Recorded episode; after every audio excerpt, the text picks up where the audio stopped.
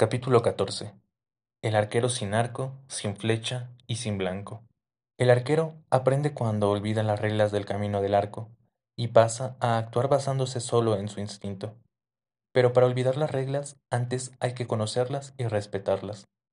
Cuando alcanza este estado, ya no necesita de los instrumentos que lo ayudaron a aprender. Ya no necesita del arco, ni de las flechas, ni del blanco porque el camino es más importante que aquello que lo llevó a caminar. De la misma forma, llega el momento en que el alumno que está aprendiendo a leer se libera de las letras aisladas y pasa a crear palabras con ellas. Sin embargo, si las palabras estuviesen todas unidas, no tendrían sentido o dificultarían mucho su comprensión. Es necesario que existan espacios entre las palabras.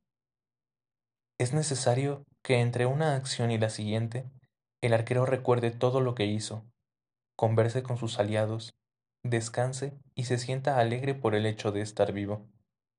El camino del arco es el camino de la alegría y del entusiasmo, de la perfección y del error, de la técnica y del instinto. Pero solo lo aprenderás a medida que vayas tirando tus flechas.